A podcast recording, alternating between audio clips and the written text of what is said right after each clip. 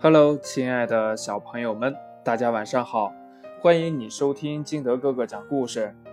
今天呢，金德哥哥给大家讲的故事叫《口腹蜜饯的狐狸》。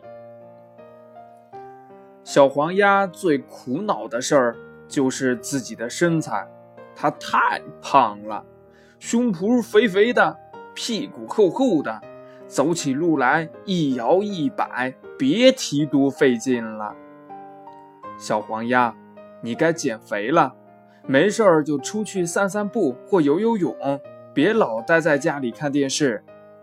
妈妈第一百次劝小黄鸭：“哎，减就减吧，这么沉重的身体，稍一活动就气喘吁吁的。”小黄鸭对妈妈说：“嗯，好的，妈妈，从今天开始我就减肥，我先去游个三千米吧。”小黄鸭来到小河里，开始游泳。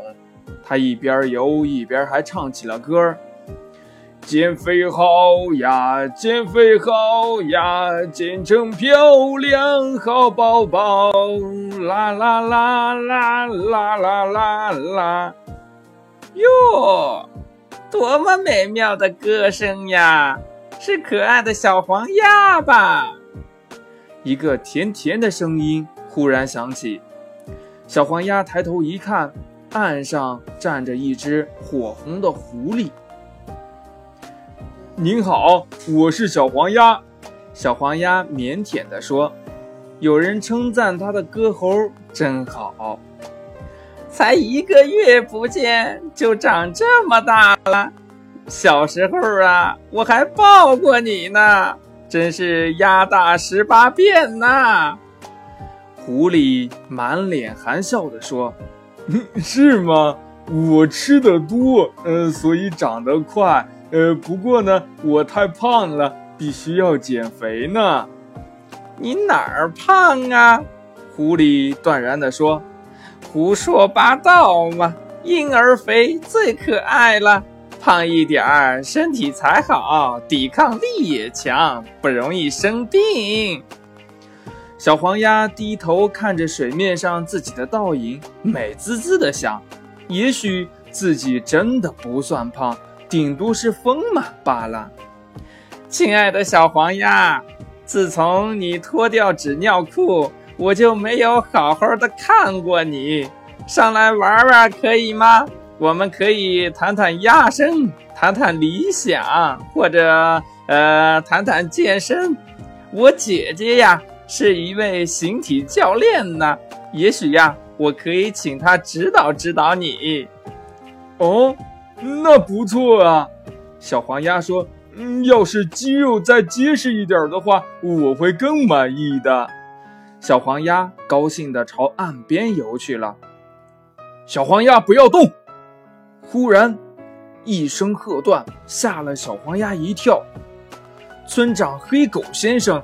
不知打哪儿钻了出来，他对着狐狸怒目而视：“你的话我都听到了，给我滚回林子去，不然让你尝尝我尖牙的厉害！”狐狸一言不发，夹着尾巴逃跑了。嗯嗯，村长，你怎么对狐狸这态度呀？小黄鸭不高兴地问：“孩子，你不知道吧？”